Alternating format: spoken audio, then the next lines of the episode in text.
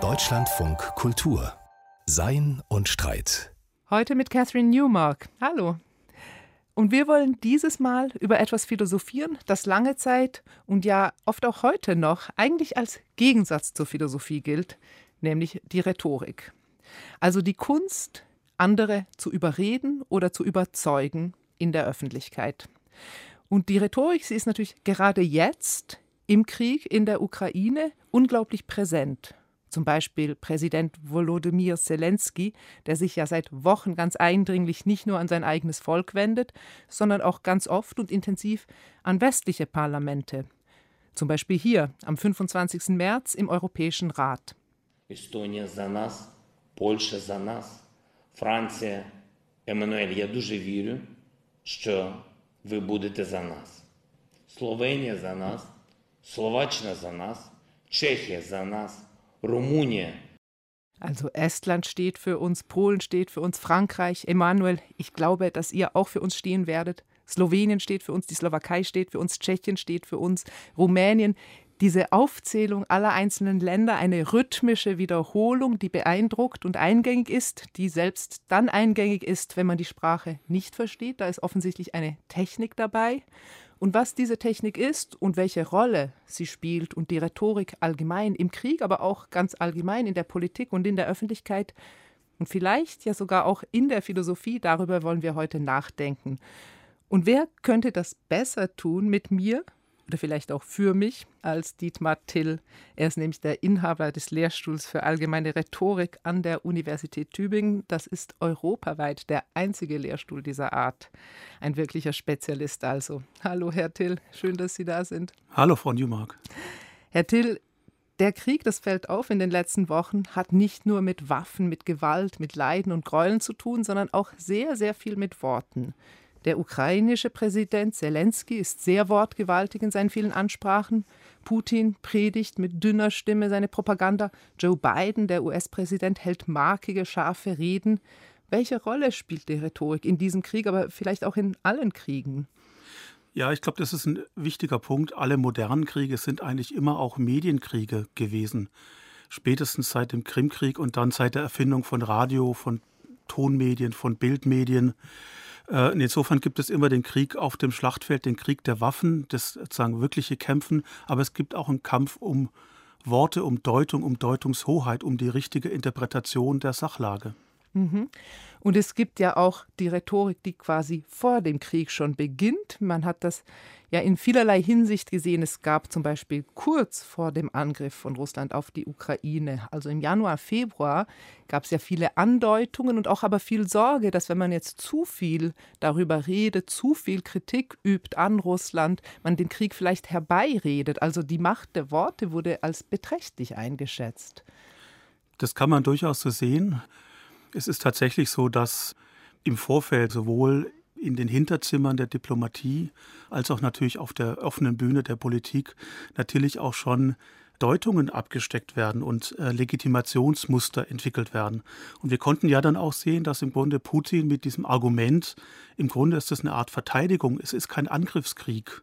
Und Krieg darf es ja auch gar nicht heißen. Also auch da gibt es sozusagen auf zwei Ebenen eine Deutung und das ist ein ganz klassisches Muster, sozusagen einen Angriffskrieg umzudeuten in einen Verteidigungskrieg. Das ist ein rhetorisches Muster, was wir ganz häufig finden.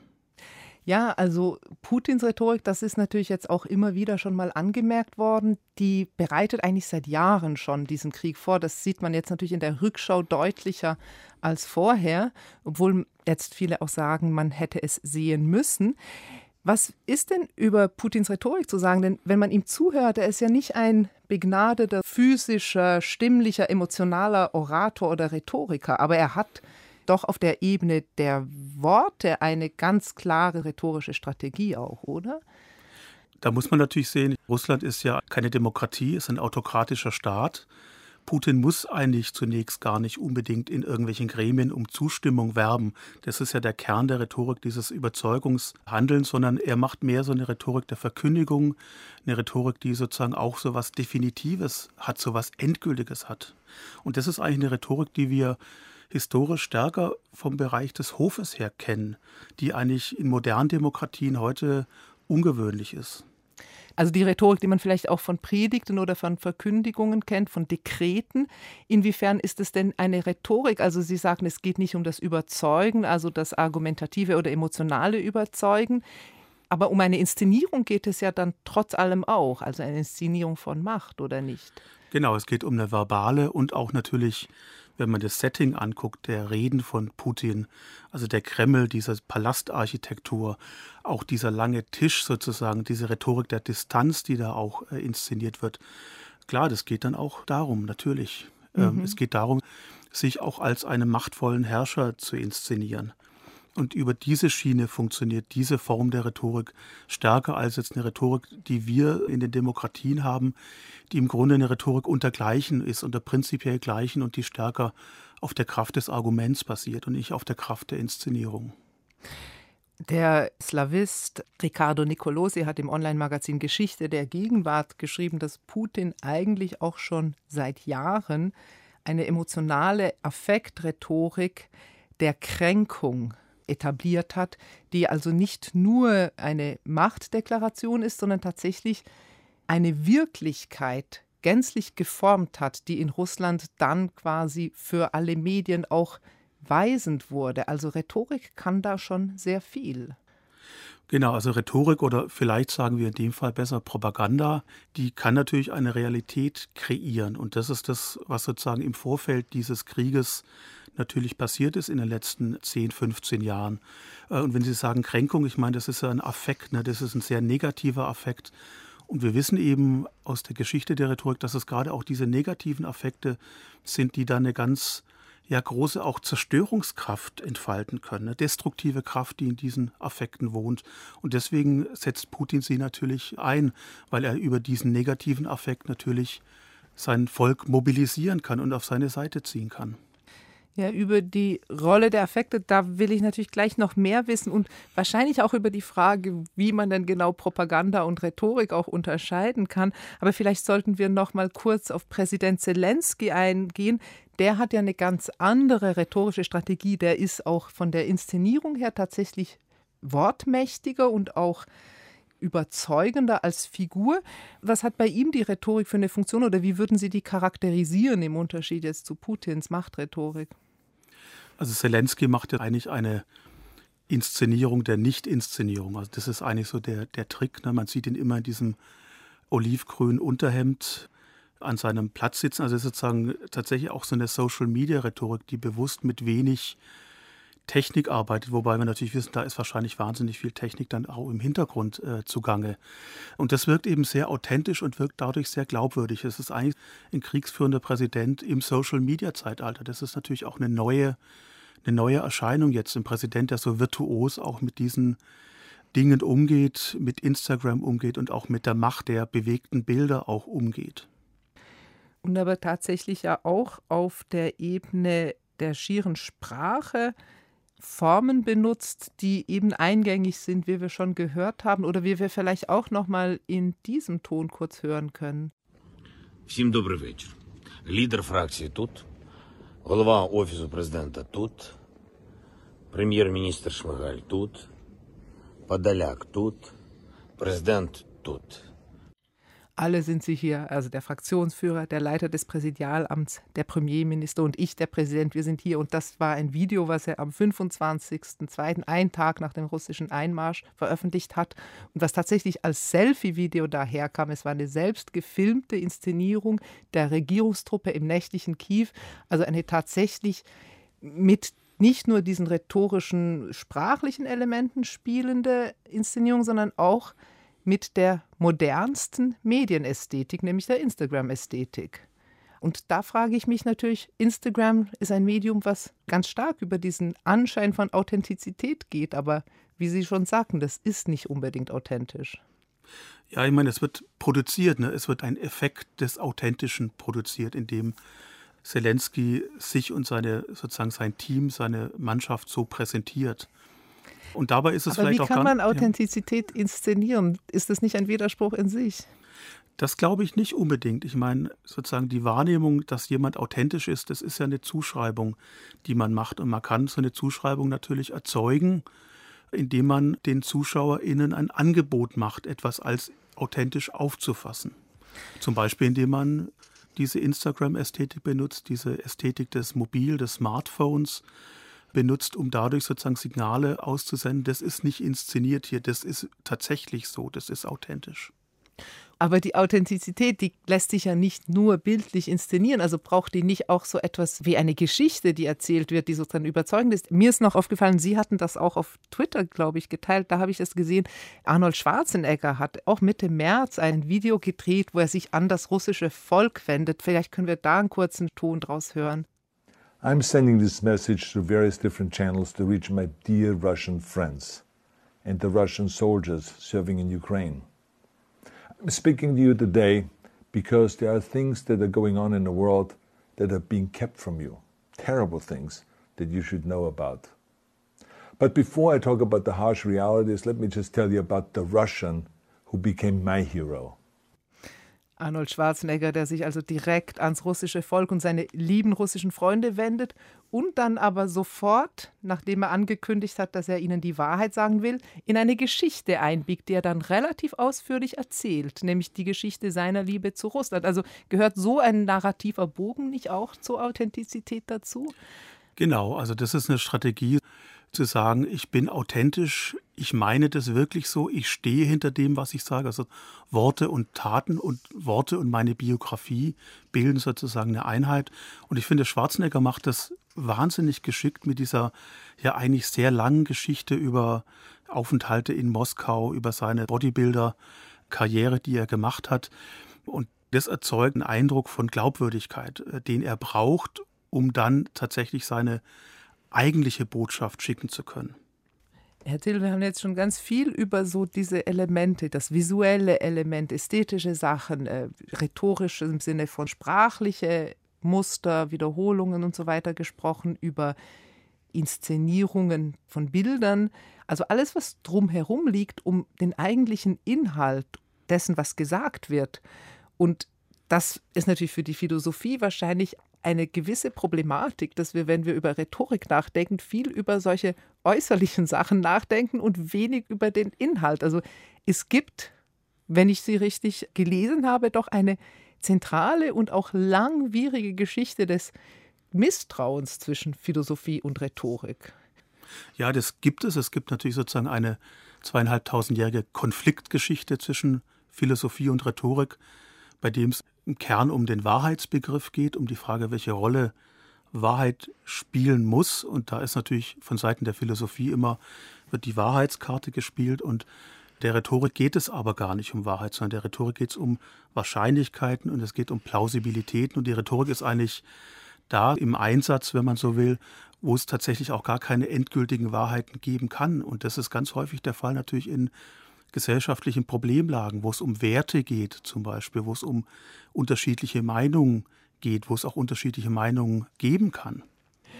Aber der Vorwurf, den die Philosophie da formulieren könnte, also ja, man kann die Rhetorik ansiedeln auf der Ebene, wo es um Werte und um quasi Ausdiskutierbares geht, aber die Rhetorik kann natürlich auch schlicht in den Bereich der Lüge hinüberwechseln. Das wäre ja der Vorwurf, den ihr die Philosophie wahrscheinlich machen würde, oder? Genau, also den Vorwurf gibt es natürlich auch in der Rhetorikgeschichte bei Platon zum Beispiel, den schärfsten äh, Destruktor letztlich der Rhetorik. Das gibt es, aber wir Rhetoriker würden sagen, ja, okay, das ist dann aber auch ja eine Form letztlich von pervertierter Rhetorik, bei der jedes Mittel recht ist, um am Ende den Sieg davon zu tragen.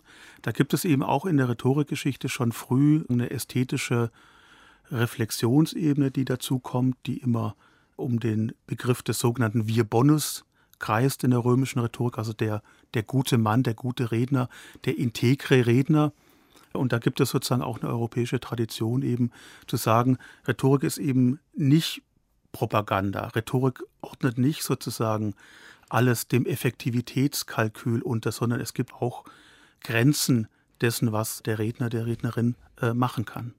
Also die Rhetorik hat ihre eigene Ethik? Ob das eine eigene Ethik ist, ist es auf jeden Fall eine, eine, bereichsspezifische Ethik, das würde ich schon sagen.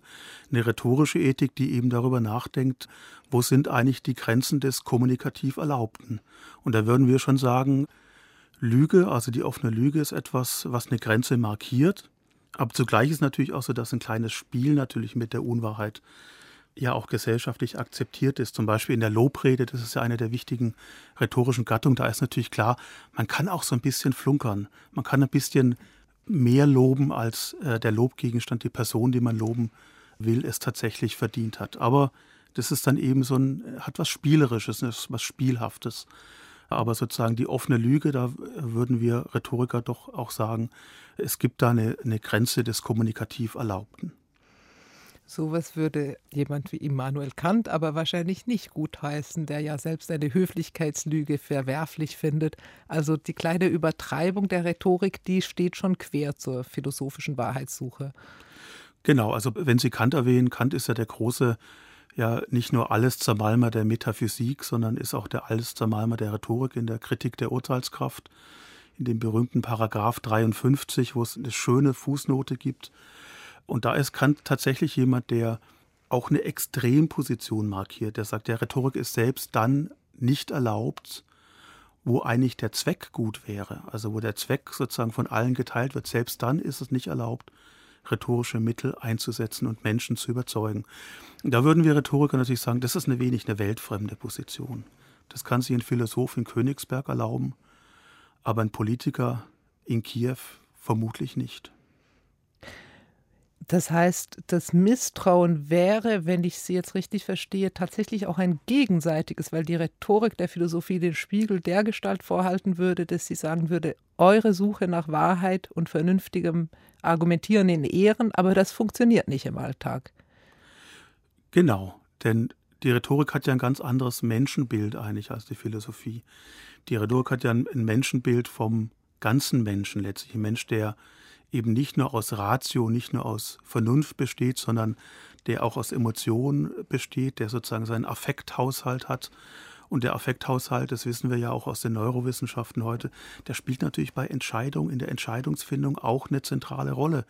Und sozusagen rein nur auf die Rationalität zu gehen, auf die ne, wie Habermas das sagt, auf den Zwang des besseren Argumentes. Den zwanglosen des, Zwanglosen Zwang des besseren Argumentes, das erscheint uns Rhetorikern doch ein bisschen weltfremd. Mhm. Die Frage nach der Emotionalität in der Kommunikation, da müssen wir gleich noch näher eingehen, aber vielleicht noch ein Wort zur Geschichte der Rhetorik, denn Sie haben jetzt viele Andeutungen auch gemacht von Platon bis Kant schon, aber die Rhetorik, die ist ja derzeit so aus den Geisteswissenschaften fast, also weitestgehend verschwunden. Sie sind, wie gesagt, der Inhaber des einzigen Lehrstuhls für Rhetorik.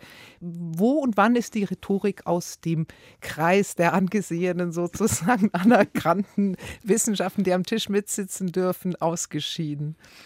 Das passiert zumindest in Deutschland irgendwann im 18. Jahrhundert. Das ist ein schleichender Prozess, ein schleichender Erosionsprozess. Der hat mit ganz unterschiedlichen Dingen zu tun. Das hat damit zu tun, dass die Rhetorik ja über 2000 Jahre in der Antike, im Mittelalter und in der frühen Neuzeit eine Bildungsinstanz war. Da ging es auch um das Lateinische, ne? Texte produzieren, Texte vortragen im Lateinischen, nach Modellen, nach Mustern, die aus der Antike stammten, aus der klassischen Literatur stammten. Und in dem Moment, in dem dieses Paradigma sozusagen in die Krise gerät, im 17. und 18. Jahrhundert, im 18. Jahrhundert dann endgültig, als sich auch das Deutsche durchsetzt, also die Volkssprache durchsetzt. Da gerät die Rhetorik in die Kritik. Im Bereich der Literatur kommt das Genie, das eben keine Regeln kennt, das keine Muster kennt. Äh, es kommt die Ästhetik auf im 18. Jahrhundert, die die Rhetorik beerbt auf vielerlei Weise. Und da kann man eben sagen, die Rhetorik, das kann man an den Universitäten auch nachvollziehen, die Rhetoriklehrstühle verschwinden dann langsam. Und dann gibt es eigentlich eine 200-jährige Rhetorikpause etwa vor allem in Deutschland, wo es immer ein rhetorikfeindliches ja, Klima herrschte in der Philosophie, im Idealismus, in der idealistischen Ästhetik vor allem. Und dann kommt sie nach dem Zweiten Weltkrieg international wieder. Herr Thiel, jetzt hatten Sie schon einiges zur Geschichte der Rhetorik gesagt und auch, dass sie eben im 20. Jahrhundert wiederkommt.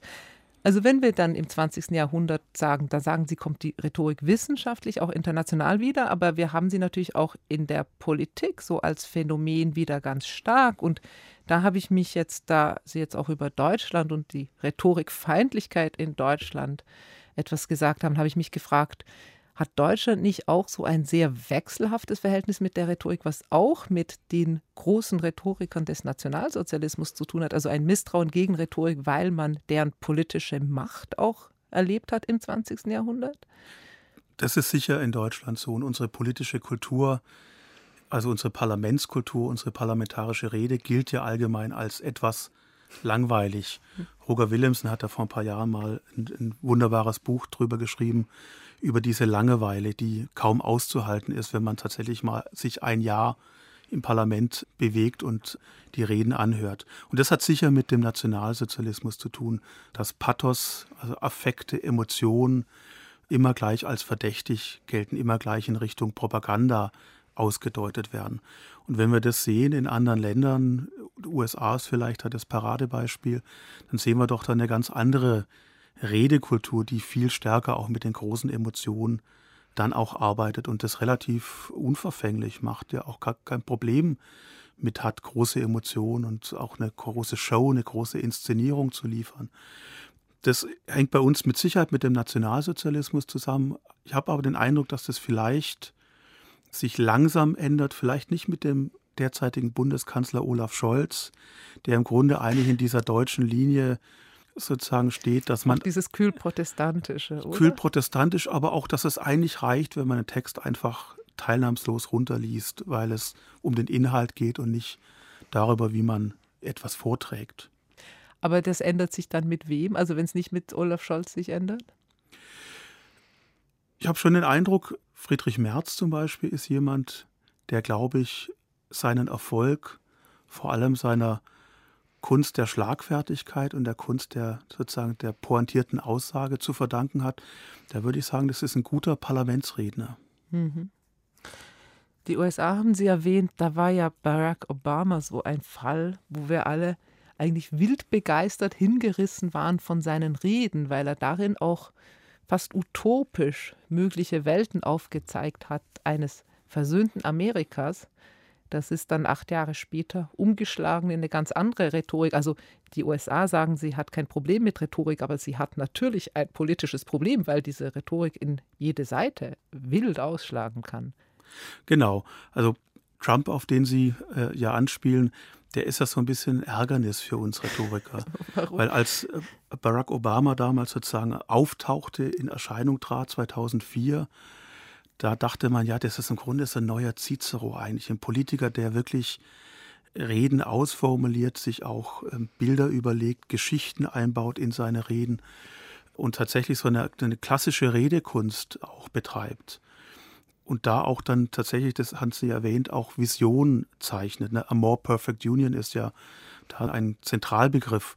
Und dann kommt Trump, der sozusagen genau das Gegenteil macht, der Twitter-Präsident, der eigentlich sich nicht vorher wirklich überlegt, was er sagen will. Also keine Manuskripte offensichtlich so richtig hat, wenn er jetzt irgendwo in eine, in eine Talkshow geht oder so, sondern eben im Grunde so ein, so ein Präsident, der immer in 160 Zeichen eigentlich denkt und so Statements raushaut. Und das ist natürlich irgendwie für die Rhetorik ein Ärgernis, weil das ist dieses klassische Modell der politischen Rede, was bei Obama nochmal auftaucht. Aber Trump zeigt eben auch, dass offensichtlich diese Modelle heute auch nicht mehr unbedingt bei allen Menschen funktionieren. Denn Obama hatte ja auch dann relativ schnell den Ruf, dass er zu professorial sei, also zu professoral. Und Trump eben ein letztlich Rhetorik als eine Art Unterhaltungskunst, ne, mit Modellen, die ganz stark vom Unterhaltungsfernsehen herkommen, betrieb und damit hoch erfolgreich war. Aber das ist natürlich eine Rhetorik, die dann auch das nicht mehr hat, was wir Rhetoriker eigentlich doch gerne noch haben möchten, nämlich so ein Kern an Rationalität, ein Kern an Argument, die eine gute Rede doch braucht, um dann auch überzeugen zu können. Das ist eigentlich unsere Grundauffassung. Also die Grundauffassung der Rhetorik ist, das Argument steht im Zentrum und die Ausschmückung, das ist dann die rhetorische Kunst, die Art, wie es vorgetragen wird. Es ist nicht nur die Art, also es ist nicht nur Stil, aber in der aristotelischen Rhetorik, das ist ja eine Gründungsschrift unseres Faches, da steht natürlich das Argumentieren, das Argumentieren mit Plausibilitäten im Zentrum. Aber Aristoteles sagt eben auch, die Glaubwürdigkeit, also mit wem wir es zu tun haben als Redner, das spielt eben auch eine Rolle. Äh, wenn man jemand nicht glaubt, also wenn jemand ein schlechtes Image hat, dann hört man ihm vielleicht auch gar nicht zu. Dann hört man gar nicht, was jemand wirklich zu sagen hat.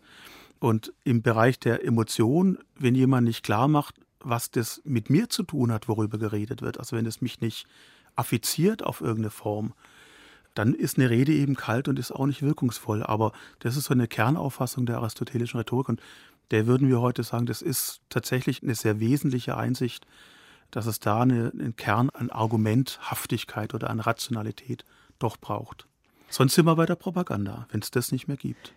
Weil die Propaganda ist dann sozusagen vollkommen losgelöst von jeglichem Realitätsbezug oder macht sich frei davon quasi. Oder kann sich frei machen zumindest. Ne? Ich meine, wir haben ja das Argumentieren damit Verschwörungsmythen, die propagandistische Hetze, die sozusagen gar kein Argument mehr, die rein emotional operiert, mit negativen Emotionen operiert. Da würden schon sagen, ja, okay, das ist dann doch diese Ausgewogenheit, die es in der Rhetorik geben muss zwischen Affekt und, und, und Rationalität, die ist da verletzt. Also dieser dünne Grat, den die Rhetorik zu wandern versucht zwischen Wahrheit und argumentativer Auseinandersetzung und eben emotionaler Ansprache. Also vielleicht müssen wir da noch abschließend darauf kommen, Sie haben gesagt Glaubwürdigkeit. Jetzt kann man natürlich argumentieren, dass sowohl Obama als auch Trump jetzt als Gegenmodelle glaubwürdig waren für die jeweiligen Wählerkreise, die Sie angesprochen haben. Also das ist so ein Faktor, der so in beide Seiten ausschlagen kann aber auch, Sie haben es jetzt immer wieder erwähnt, die Affektivität, die Emotionalität, die angesprochen werden muss, weil Menschen eben auch emotional sind. Da gibt es ja einfach auch vielleicht nochmal so als Unterscheidungskriterium, welche Emotionen man anspricht. Also ob man so auf dem emotionalen Spektrum eher sozusagen in den positiv-visionären, hoffnungsvollen Bereich geht oder in den negativen, aggressiven, angsterfüllten Bereich. Also ist es für die Rhetorik entscheidend, in welchem emotionalen Spektrum man sich dann bewegt? Das ist eine gute Frage. Ich würde da keine abstrakte Zuweisung vornehmen wollen, mhm. Sondern das Ganze immer im Kontext betrachten wollen. Also wenn wir wieder auf Trump und Obama als dieses Gegensatzpaar zurückkommen, dann ist es bei Trump so, dass er oft einen eigenen Erfolg macht, einen Punkt setzt auf Kosten anderer. Schadenfreude ist da zum Beispiel ein, eine Emotion, die er ganz oft einsetzt. Und das ist natürlich was, was man dann ethisch durchaus als problematisch betrachten kann. Während bei Obama eher das dann Emotionen sind, die in Richtung Solidarität gehen, die in Richtung Gemeinwesen gehen, die sozusagen auch was Positives haben, die ganz viel mit Erzählungen funktionieren, die dann sozusagen exemplarisch sind für bestimmte Lebensläufe in den Vereinigten Staaten. Aber auch das ist dann natürlich Frage von der ethischen äh, Bewertung, denn nur auf Gemeinschaft zu appellieren, das ist ja, da kennen wir auch, wenn wir in Nationalsozialismus zurückgehen, das ist ja auch eine große Gemeinschaftsrhetorik, die nach innen Einheit betont und nach außen Abgrenzung betont. Also das ist immer im Kontext zu beurteilen. Also keine ganz klaren ethischen Unterscheidungslinien. Wenn wir vielleicht nochmal zurückkommen, so zum Ende unseres Gespräches auf Präsident Zelensky, den ja viele derzeit tatsächlich sehr eindrücklich finden in seiner glaubhaften Rhetorik, aber tatsächlich auch in seiner sozusagen aufrechten Haltung und seiner Unbeugsamkeit ist da nicht vielleicht dann aber, wenn Sie jetzt diese Beispiele, die Sie durchgegangen sind, von den Nationalsozialisten über Obama bis Trump, also gibt es da nicht so eine gewisse Beliebigkeit, dass uns das Rhetorische dann gefällt, wenn wir mit ihm politisch übereinstimmen und dann nicht, wenn wir es politisch verwerflich finden? Also dass die Rhetorik dann doch in gewisser Weise ethisch schwer zuzuordnen ist? Das ist bestimmt so. Und da gibt es ein Argument, was schon der Kirchenvater Augustinus in seiner Schrift De Doctrina Christiana, also über die christliche Unterweisung formuliert. Und er sagt, ja, die Rhetorik ist eigentlich wertfrei und die ist ein kommunikatives Instrument, was der Überzeugung dient. Aber was die Zwecke anlangt, also ob das Ziel, von dem jemand überzeugen möchte, gut ist oder schlecht ist, erstrebenswert ist oder nicht erstrebenswert ist, das ist eine Frage, die im Kern nicht zur Rhetorik gehört also im technischen Kern sozusagen des Überzeugungshandelns. Das heißt das nicht, dass die Rhetorik die Ethik nicht braucht, diese ethische Reflexionsebene nicht braucht, aber sie braucht dann doch auch wieder die Philosophie, um dort die Kriterien zu finden, was eigentlich ethisch äh, erstrebenswert ist und was ethisch nicht erstrebenswert ist. Und da kommen am Ende Rhetorik und Philosophie dann doch wieder zusammen. Das finde ich ein wunderbares Schlusswort. Wir werden doch noch gebraucht, auch in einer Welt, die doch von Rhetorik und Affektrhetorik und emotionaler Ansprache lebt. Ganz herzlichen Dank, Dietmar Till, für diese Einsichten. Gerne. Und wenn Sie mehr über die Rhetorik wissen wollen, Dietmar Till hat nicht nur zahlreiche wissenschaftliche Bücher geschrieben, sondern er hat zum Beispiel auch einen sehr schönen YouTube-Kanal. Da findet man unter anderem eine ganze Einführungsvorlesung in die Rhetorik. 20 Teile sind das. Sehr lohnenswert. Wir verlinken das natürlich auch auf unserer Website www.deutschlandfunkkultur.de. Diese Woche war pandemisch, um es gelinde auszudrücken, ziemlich bewegt. Im Bundestag, da scheiterte ja am Donnerstag die Einführung einer Corona-Impfpflicht. Und davor schon gab es dieses komische Hickhack um die Isolationspflicht. Also am Montag, da hatte Gesundheitsminister Karl Lauterbach ja angekündigt, sie werde demnächst wegfallen. Es gab dann heftige Kritik. Der Gesundheitsminister ruderte zurück. Vorerst bleibt also die Isolationspflicht bestehen. Was leider auch bleibt, ist ein Begriff, der philosophisch wirklich problematisch ist und den wir diese Woche deutlich zu oft gehört haben, nämlich derjenige der Eigenverantwortung. David Lauer kommentiert. Das Wort Verantwortung bezeichnet eine soziale Beziehung. Dass ich für die beabsichtigten oder unbeabsichtigten Folgen meines Tuns verantwortlich bin, heißt im buchstäblichen Sinne, dass ich mich zu verantworten habe, und zwar vor anderen, die mich zur Rede stellen und Antworten verlangen dürfen. Antworten auf Fragen wie Warum hast du das getan? und Wirst du einstehen für die Kosten und Konsequenzen, die dein Handeln für uns andere verursacht hat? Verantwortlich handeln wir dort, wo wir anerkennen, dass wir einander aufgrund der Folgen unseres Handelns etwas schulden. Unverantwortlich dort, wo wir dies ignorieren. Mit dem Begriff der Eigenverantwortung, den nun sogar Karl Lauterbach bemüht, um den Wegfall der meisten Corona-Maßnahmen zu begründen, hat es allerdings eine ganz andere Bewandtnis.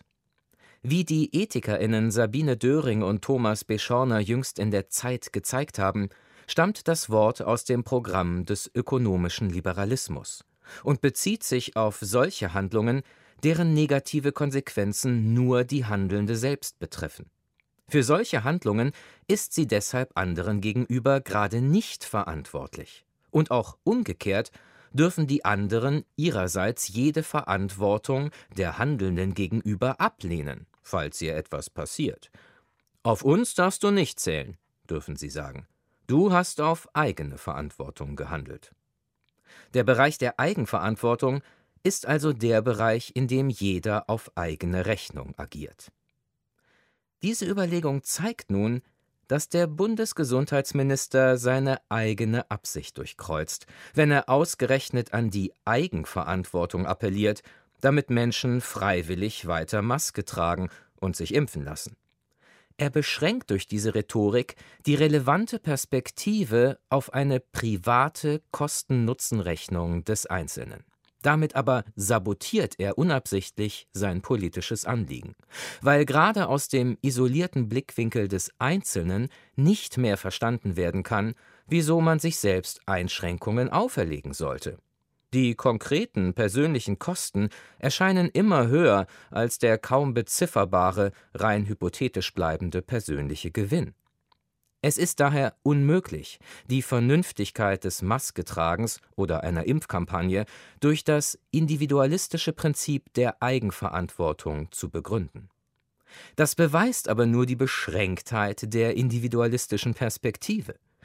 Diese kann nämlich nicht die Rationalität eines kollektiven Handelns erfassen, dessen Nutzen sich dann, aber auch nur dann einstellt, wenn alle oder zumindest die allermeisten Mitglieder sich beteiligen. Der Gewinn, den mein Beitrag mir einbringt, besteht da nicht in den Folgen meines Beitrags für mich, sondern in den Folgen des identischen Beitrags aller anderen für mich. Erst wenn ich die kollektive Dimension mitdenke, zeigt sich, wieso mein Beitrag einen Gewinn erzielt. Andere Politikfelder funktionieren übrigens nach genau demselben Prinzip, der Klimaschutz etwa. Nur wenn alle Einzelnen weniger Ressourcen verbrauchen und Emissionen verursachen, ist für alle zusammen am Ende noch genügend lebenswerte Welt da. Daher sollte sich politische Kommunikation hier wie dort nicht an die Rhetorik des ultraliberalen Individualismus anbiedern, sondern schlicht sagen, was gefordert ist. Verantwortung übernehmen, füreinander, also verantwortlich handeln, nicht eigenverantwortlich. Das sagt David Lauer in seinem philosophischen Wochenkommentar.